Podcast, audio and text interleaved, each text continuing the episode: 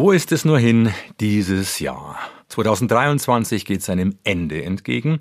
Hallo zum letzten Podcast des Popjahrgangs 23. Der Podcast ist eine Kooperation von Goethe-Institut und Zündfunk Bayern 2.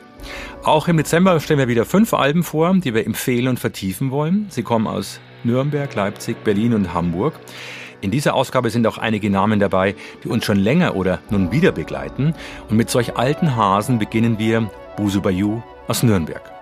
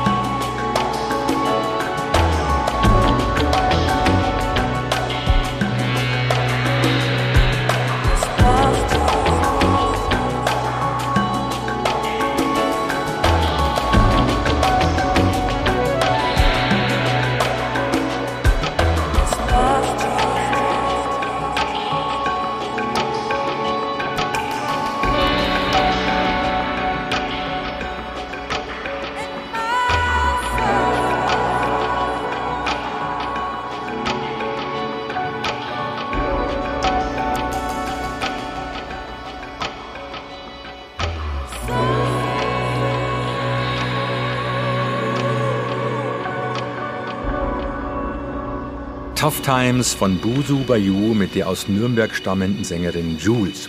Entstanden ist das Stück während der dunklen Corona-Lockdown-Tage und ist beeinflusst vom Sound des jamaikanischen Musikers Keith Hudson. Hudson steht für bluesigen Reggae, wurde nur 38 und wird als der Dark Prince of Reggae bezeichnet. Blues, Reggae, Dub, Folk und Soul-Elemente, das ist der Soundmix des fränkischen Duos Busu Bayou. Peter Heide aus Erlangen und Florian Seibert aus Nürnberg sind mit die prominentesten Vertreter des sogenannten Downbeat-Genres. So langsam die Beats, so behutsam arbeiten sie auch. Und remixten schon Richard Dorfmeister von Kruder und Dorfmeister oder den tollen US-Rapper Common. Nun ist ihr fünftes Album in 25 Jahren fertig, das erste selbst veröffentlichte auf dem eigenen Label Piloton, was ihnen mehr Freiheit gibt und mit Rough Trade haben sie einen renommierten weltweiten Vertrieb gefunden. Der Titel der neuen Platte ist Finistère, sowie das französische Departement, das am weitesten in den Atlantik hinausragt. Die Römer nannten den nordwestlichsten Zipfel Frankreichs Finisterre, Ende der Welt. Im Bretonischen heißt es Penarbet, was aber dort steht für Anfang der Welt. Penarbet heißt der erste Song auf der neuen Busu Bayou und Finistère das Schlussstück. Anfang und Ende der Welt umrahmen das Album also. Florian Seibert zur neuen Platte. Also ein wirkliches Konzept gibt es am Anfang eigentlich nie. Das ist so eine Sache, die entsteht dann, weil eine Atmosphäre sich breit macht bei uns. Und das wäre eigentlich durch die Arbeit, die kontinuierliche und wo dann immer mehr Stücke dazukommen, entsteht das eigentlich recht organisch. Also das ist nicht irgendwie von Anfang an irgendwie ein durchgechecktes Ding. Und witzigerweise, wir machen das ja jetzt schon lang genug, passt es dann auch meistens immer ganz gut zusammen. Ja, wir sind da eigentlich immer recht offen. Wir lassen so Dinge auf uns zukommen. Äh, wir lassen uns eigentlich relativ viel Zeit, einfach die Alben zu machen. Also es sind immer im Schnitt so fünf Jahre. Alleine dadurch, dass da so viel Abstand dazwischen ist, ändert sich da immer was. Man steigt nie ins gleiche Wasser und dazu kommt noch, dass dann meistens ein Ortwechsel noch zusammenhängt, wo das Studio ist. Das private Umfeld ändert sich ja auch. Ein Haustier stirbt und ein neues kommt dazu. Also es ist alles halt in Bewegung. Es gibt Musiker, die dann von uns gegangen sind und dann beschäftigt man sich wieder mit ihnen mehr. Also es ist mannigfaltig, ja. Und dann kommt natürlich noch vielleicht die politische Situation dazu, äh, was da so abgeht draußen. Aber es gibt schon so einen Grundkern, was unsere Soundästhetik betrifft. Und Atmosphäre ist für uns ganz wichtig oder wie Klangvorstellungen sind und Meistens ist es dann so ein Rückzug auch für uns, weil wir uns da sehr wohlfühlen in dem Ganzen, egal bei welchem Album.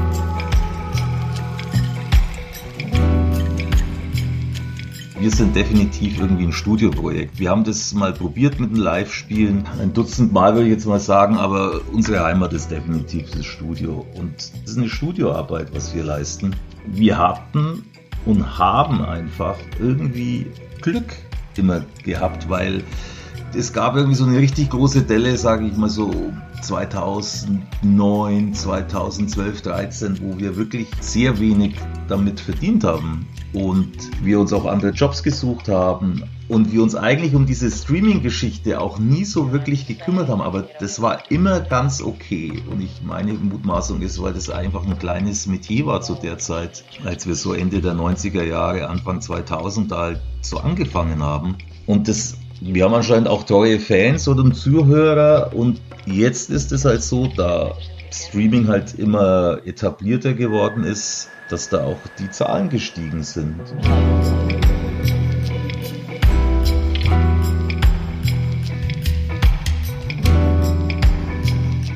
Florian Seibert von Busu Bayou. Sie haben allein auf Spotify über 600.000 monatliche HörerInnen. Welches deutsche Indie-Projekt hat das? Zum Vergleich, No Twist und Tokotronic haben jeweils nur gut 100.000. Das kommt daher, dass Busu Bayou auch in Playlisten stattfinden. Für die Bestückung von Playlisten der Streamingdienste, man kennt sie zum Beispiel als Chill Lo-Fi Beats Instrumental-Playlists, hat Flo's Kollege Peter ein eigenes Projekt, Busu Bayou Modderlist, entwickelt. Zwei der Solostücke Peters finden sich auch auf dem gemeinsamen Album. Es ist eine Kunst, solch auf den Moment bedachte Musik zu machen, bei der man zum Teil förmlich auf den nächsten Ton wartet, wodurch man das Gefühl hat, die Lieder sind so abgebremst, dass sie umzufallen drohen. Das Hören von Finisterre wird eines Tages aufgrund seiner Heilkraft von Krankenkassen verschrieben werden. Das nächste Duo hat es auch laufen lassen, auch ohne übergeordnetes Konzept. Es kommt auch aus dem Süden, ist aber schon lange weggezogen von Regensburg nach Berlin. Die neue Platte führt die Gebrüder Teichmann wieder etwas zurück. Sie ist mit ihrem Vater entstanden, der in der Oberpfalz wohnt und mit ihnen schon in Indien und Mexiko spielte. Hier ist das Album von Teichmann und Söhne.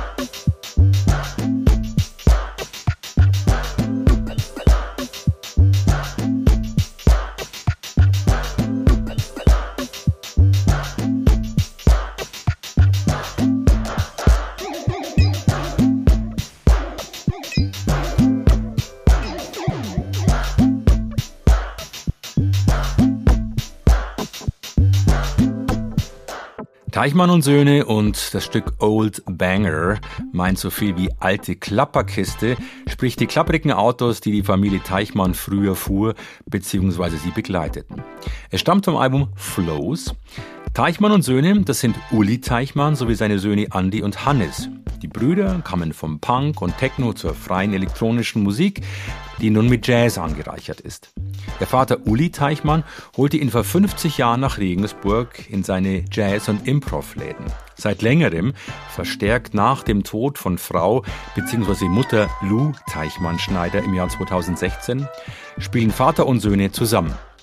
Mit Flows liegt nun ein gemeinsames Album vor. Das Artwork ziehen Flussmotive der Stadt. Regensburg ist die größte Stadt an der Donau in Deutschland.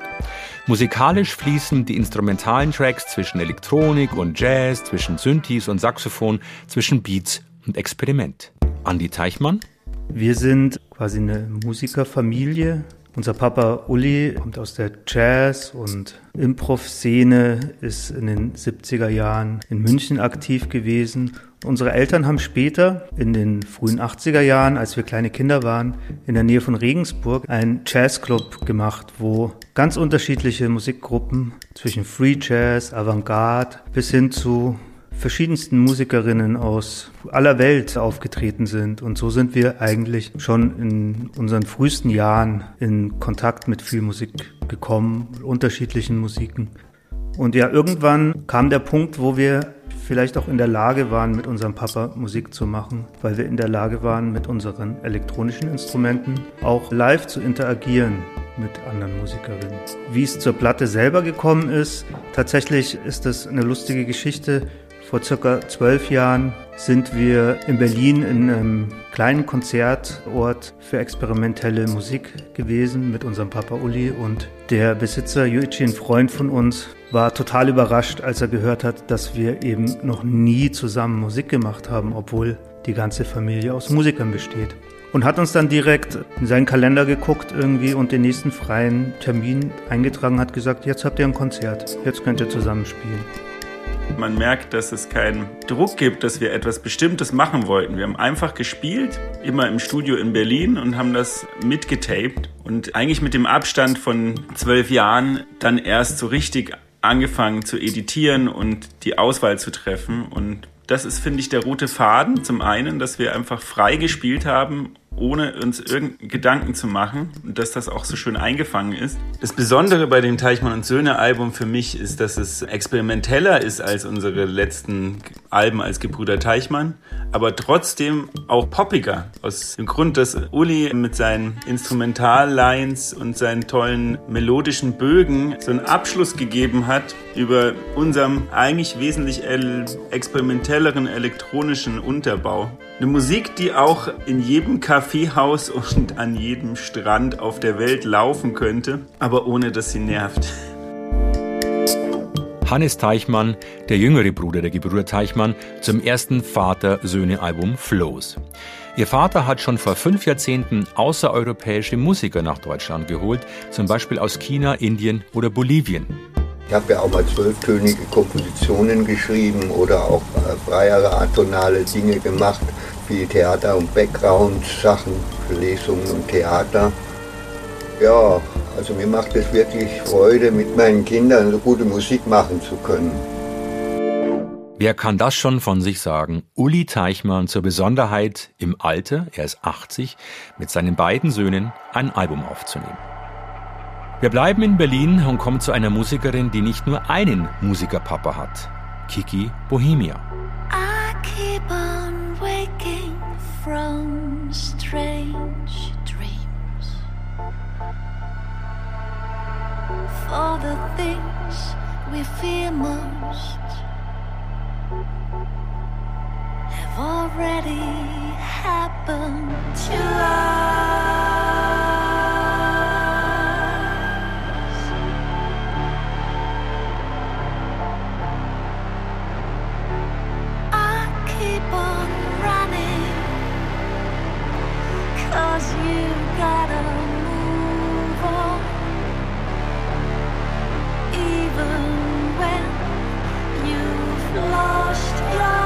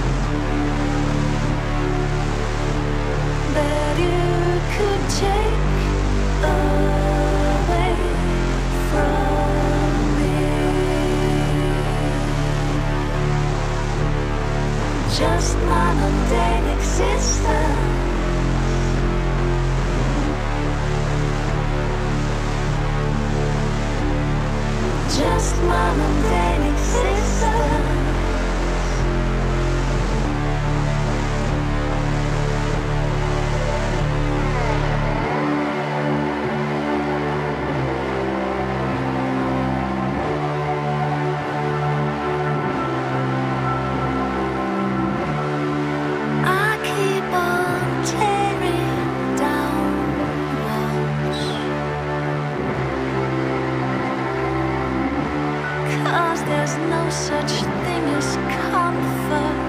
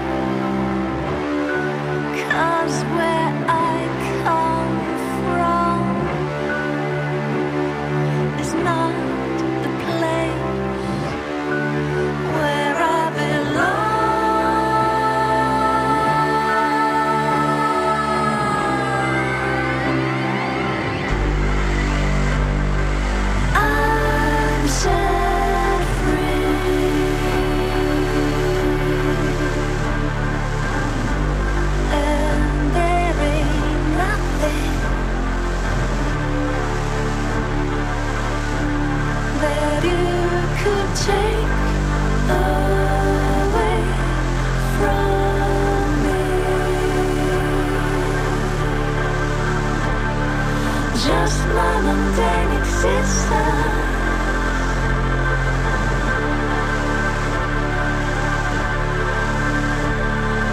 Just my mundane existence.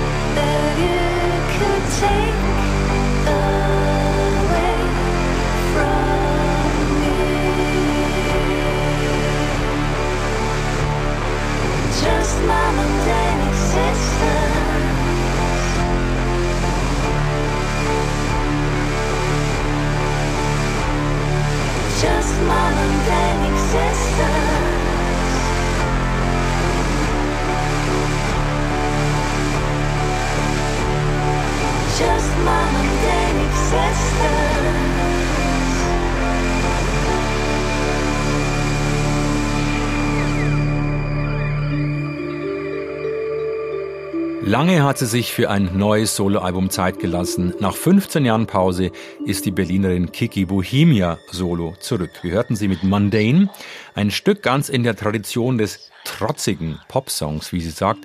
Sprich, Kiki gibt sich so befreit von allem Weltlichen, dass der Figur im Song nichts etwas anhaben kann. Kiki Bohemia heißt eigentlich Carla Wenzel und hat eine ganz besondere deutsch-deutsche Biografie. Sie wuchs nicht nur in einer Musikerfamilie auf. Sowohl mein Vater als auch mein Stiefvater sind beides Liedermacher. Mein Stiefvater, bei dem ich ähm, ungefähr vom siebten bis zum 17. Lebensjahr gelebt habe, ist Erich Schmeckenbecher. Der war bei Zupfgeigenhansel. Der hatte oder hat immer noch ein wunderschönes Haus auf der Schwäbischen Alb mit einem großen Studio drin. Und ich hatte tatsächlich mein Kinderzimmer über diesem Studio, sogar über der Schlagzeugkabine. ich habe das, ich fand das eigentlich immer ganz schön. Da war Tag und Nacht was los. Mich hat das nicht gestört. Ich habe viele Produktionsprozesse, glaube ich, von Alben da so mitbetreut. Und auf jeden Fall früh gelernt, dass da die Emotionen auch mal hochkochen können in jede Richtung und dass das eben ja schwere Findungsprozesse sind, die manchmal da so ausgefochten werden müssen. Mein Stiefvater hat auch durchaus für mich mal so aktuelle Lieblingslieder mit seinen neuen Kompressoren und so eben nachgebaut und die dürfte ich dann im Studio einsingen. Für mich war das ein Spaß. Er hat irgendwie was ausprobiert. Ja, so hat man allererste Erfahrungen gesammelt, würde ich mal sagen. Mein Vater ist der ostdeutsche Liedermacher Hans-Eckert Wenzel. Für den habe ich auch schon relativ früh, schon so zu Teenagerzeiten, angefangen im Studio Background zu singen, was auf jeden Fall eine wunderbare Erfahrung war. Und ich merke, dass auch jetzt immer noch Studioarbeit für mich so eins der sichersten Terrains überhaupt ist. Dann habe ich später auch mit ihm live gespielt. Also wir haben mehrere Touren zusammengefahren, unter anderem auch die Arlo Guthrie Touren. Da habe ich Background gesungen, Tasten gespielt und sowas bringt einen natürlich immer weiter. Also da bin ich extrem dankbar für. Das ist ein ganz großes Geschenk, auf jeden Fall. Auch ein Folk-Hero wie Arlo Guthrie muss am Ende des Tages seine drei großen Hits spielen und alte LPs der Fans unterschreiben, sagt Kiki Bohemia. Herkunft ist Last und Vorteil zugleich. Zum einen hat sie versucht, sich möglichst weit weg vom familiären Musik-Background zu bewegen. Andererseits nützte ihr dieser Reality-Check durch die zwei Väter. Kiki hat früh mitbekommen, welche Arbeit hinter Musikmachen steckt. Egal, ob sie für die Theaterproduktionen am Berliner Ensemble oder dem Maxim Gorki Theater, die Touren mit Billy Bragg oder eben die eigene Platte ist, ihre eigenen Projekte. In Berlin kennt man sie auch als Teil von Melena Song, Trialogus oder Sickerman. Mit ihnen komponiert Kiki auch für Hörspiel und Film, zum Beispiel für den Soundtrack zu Bar 25 Tage außerhalb der Zeit. Kiki Bohemias Album pendelt zwischen Noise, Pop, dunklem Goth-Sound und Flüsterfolk und wurde unter anderem eingespielt mit einem prähistorischen Synthi mit Drumcomputer und Cello. Die Platte heißt Those Are Not Songs, weil das erste Stück, das sie fertigstellte, mit diesem Satz beginnt und auch nicht klar war, ob das Album eher experimentell werden würde oder ob tatsächlich Lieder mit Gesang, sprich Songs werden würden. Und drittens ist Those are not songs natürlich eine Anspielung an René Magritte's berühmtes Zitat an Das ist keine Pfeife, obwohl auf seinem Ölgemälde von 1929, es heißt der Verrat der Bilder, natürlich was zu sehen ist? Eine Pfeife. Es bleibt die Frage, wann ist ein Song ein Song? Nach 15 Jahren ist Kiki also zurück. Hier ist der Podcast von Goethe-Institut und Zündfunk Bayern 2. Sie waren 25 Jahre weg. Ostzonensuppenwürfel machen Krebs aus Hamburg. Wir kommen zusammen. Wir stehen nicht nur rum. Wir freuen uns zu glauben Wir sehen und wir sind von Haus aus allein, von Wegen verschieden. Und was wir nicht mögen, fällt uns leider schwer.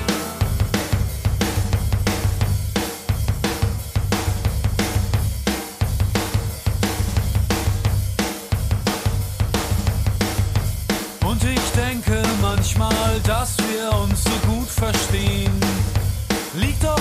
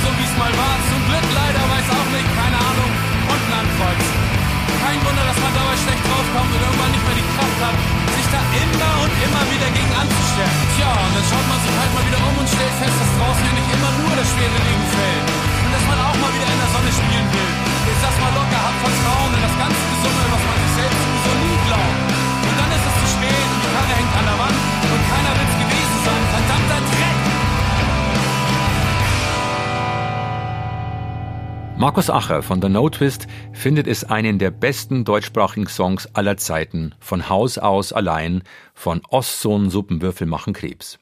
Eine Band aus der Anfangszeit der Hamburger Schule, die nun 30 wird. Mit This Band is Tokotronic gibt es nun einen mehrteiligen Podcast über die bekannteste Band dieses Popgenres, zu finden in der ARD Audiothek.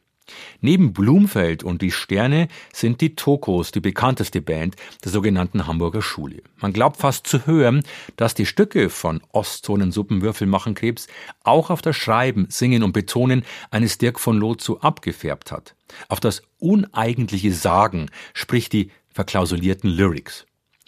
Ostzonen-Suppenwürfel machen Krebs. Sie sind benannt nach einer Bild-Zeitungsschlagzeile der 50er, die vor Suppenwürfel warnte, die aus der sogenannten Ostzone, sprich später DDR, auch im Westen in den Verkauf kamen. Wenn man die wiederveröffentlichte Compilation heute, 25 Jahre später hört, ist man verblüfft, wie wegweisend sie war. Ihre 10-Tage-Tour hatte bis zu 400 BesucherInnen pro Abend und brachte der Band auch einige Erkenntnisse darüber, was sich seit den 90ern geändert hat. Bassist Thorsten Wessel. Ich stelle fest oder ich habe den Eindruck, dass wir als Band heute quasi ungewöhnlicher sind oder noch ungewöhnlicher, als wir es vielleicht früher waren. Das hängt damit zusammen aus meiner Sicht, dass wir zum einen weder klassisches Songwriting betrieben haben meistens, sondern eher geforscht, gebastelt und probiert haben, um Sachen zu finden, die gut klingen und die dann wie ein Song und ein Lied funktionieren am Ende vielleicht.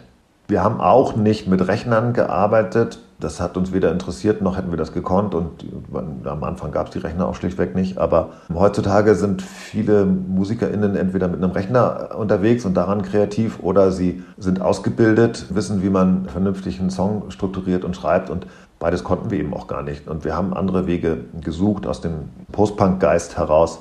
Und das war, ja, das scheint mir heute ein bisschen ungewöhnlicher als früher, aber ich würde das nicht jetzt sagen, zwingend, dass es besser oder schlechter ist. Thorsten Wessel zum Comeback seiner Band Ostzonen Suppenwürfel machen Krebs. Bleibt abzuwarten, ob die Suppenwürfel in Hamburg wieder in ein Studio gehen werden, um vielleicht doch nochmal neue Songs einzuspielen. Die fünfte und letzte Band, die wir vorstellen, hat ein Standbein in Hamburg, wohnt aber mehrheitlich in Leipzig. Hotel Rimini. Es ist die neue Band um Paul Pötsch, den die Fans von seiner früheren Gruppe Trümmer kennen. Zusammen mit Sänger Julius Forster, der Freundinnen und gar Verwandte zusammentrommelte, entstand allmählich die sechsköpfige Truppe Hotel Rimini, beziehungsweise ihr Debüt allein unter Möbeln. Sie kommen aus Klassik, Jazz und Indie und machen Zitat elegischen Chanson-Pop mit Streichern und Bläsern, ein bisschen wie Element of Crime, aber mit den Texten für die Tinder-Generation, so schreibt es die Zeit. Paul Jakob Dinkelacker von Hotel Rimini. Für mich beschreibt Allein unter Möbeln die Angst vorm Alleine sein. Ich lese da auch noch drin so, also ich stelle mir da so vor, ich möchte das Möbelstück sein. Ich möchte eins der Möbelstücke in, in meiner dunklen Wohnung sein, damit ich nicht mehr allein unter diesen Möbeln bin, sondern dazugehöre. Und das Format Album als solches äh, verliert ja mittlerweile immer mehr an, an Bedeutung oder das bekommen gar nicht so viele Menschen mit. Und ich finde, darin liegt aber auch irgendwie eine sehr große Chance, eine noch größere künstlerische Freiheit darin zu entwickeln und ähm, die Schönheit dieses Formats äh, noch mehr auszureizen. Und ähm, das hatte uns wiederum sehr gereizt. Also ich mag sehr gerne an Hotel Rimini, dass wir uns gegenseitig zuhören in den Proben. Damit meine ich nicht nur, äh, dass wir unseren Instrumenten gegenseitig zuhören und uns Platz lassen ähm, beim Spielen, sondern dass wir uns auch zuhören, wenn jemand Vorschläge hat. Und in früheren Bands wurde oft sehr hitzig diskutiert und man hat sehr lang geredet und sehr wenig Musik gemacht. Und äh, in meiner allerersten Band war es so, dass mal der Gitarrist gesagt hat, äh, wenn wir an der Stelle F-Dur spielen, dann steige ich aus. Ähm, sowas gab es zum Glück bei Hotel Rimini bislang noch nicht. Drei Musiker von Hotel Rimini. Paul Pötsch eben, davor Julius Forster und zu Beginn Paul Jakob Dinkelacker. Dann sind wir mal gespannt, ob bei dieser Band demnächst an ungewöhnlichen Stellen F-Dur vorkommt und wie lange es die Gruppe dann noch geben wird. Das war's für Dezember, das war's für 2023. Das war der letzte Podcast vom Goethe-Institut und Zündfunk Bayern 2 in diesem Jahr. Wir hören uns 2024 wieder. Angie Portmann, Ghazali Ibrahimi und Ralf Summer hoffen, dass er gut rüberkommt ins neue Jahr. In diesem Sinne, Hotel Rimini mit Jubel, Trubel, Eitelkeit. Sagst, du wärst kein Tischler, da weiß man, was man macht. Ironisch läuft Helene Fischer atemlos durch unsere Nacht und wir reden über Serien und hätten gerne Ferien. Nach Athen musst du gehen. Trubel, Eitelkeit, jeder sein Planet. Es lebe die Befindlichkeit und Authentizität. Und jeder weiß es besser, doch keiner so genau. Bei zwei Tassen Espresso ziehen wir uns durch den Kakao. Und wir reden über Migration, Donner und Menstruation. Und aneinander vorbei. Jubel, Trubel, Eitelkeit, jeder sein Planet. Es lebe die Befindlichkeit und Authentizität. Jubel, Trubel, Eitelkeit, jeder sein Planet. Es lebe die Befindlichkeit und Authentizität.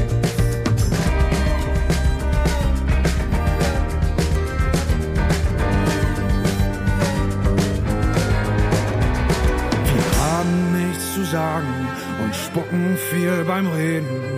Uns um Kopf und Kragen, um künstlich zu erregen. Wir werden es schaffen. Menschheit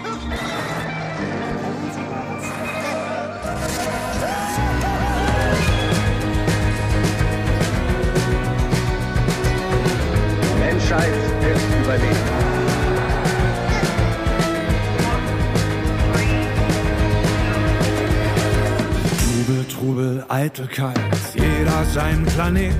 Es lebe die Befindlichkeit und Authentizität. Trubel, Trubel, Eitelkeit, jeder sein Planet. Es lebe die Befindlichkeit und Authentizität.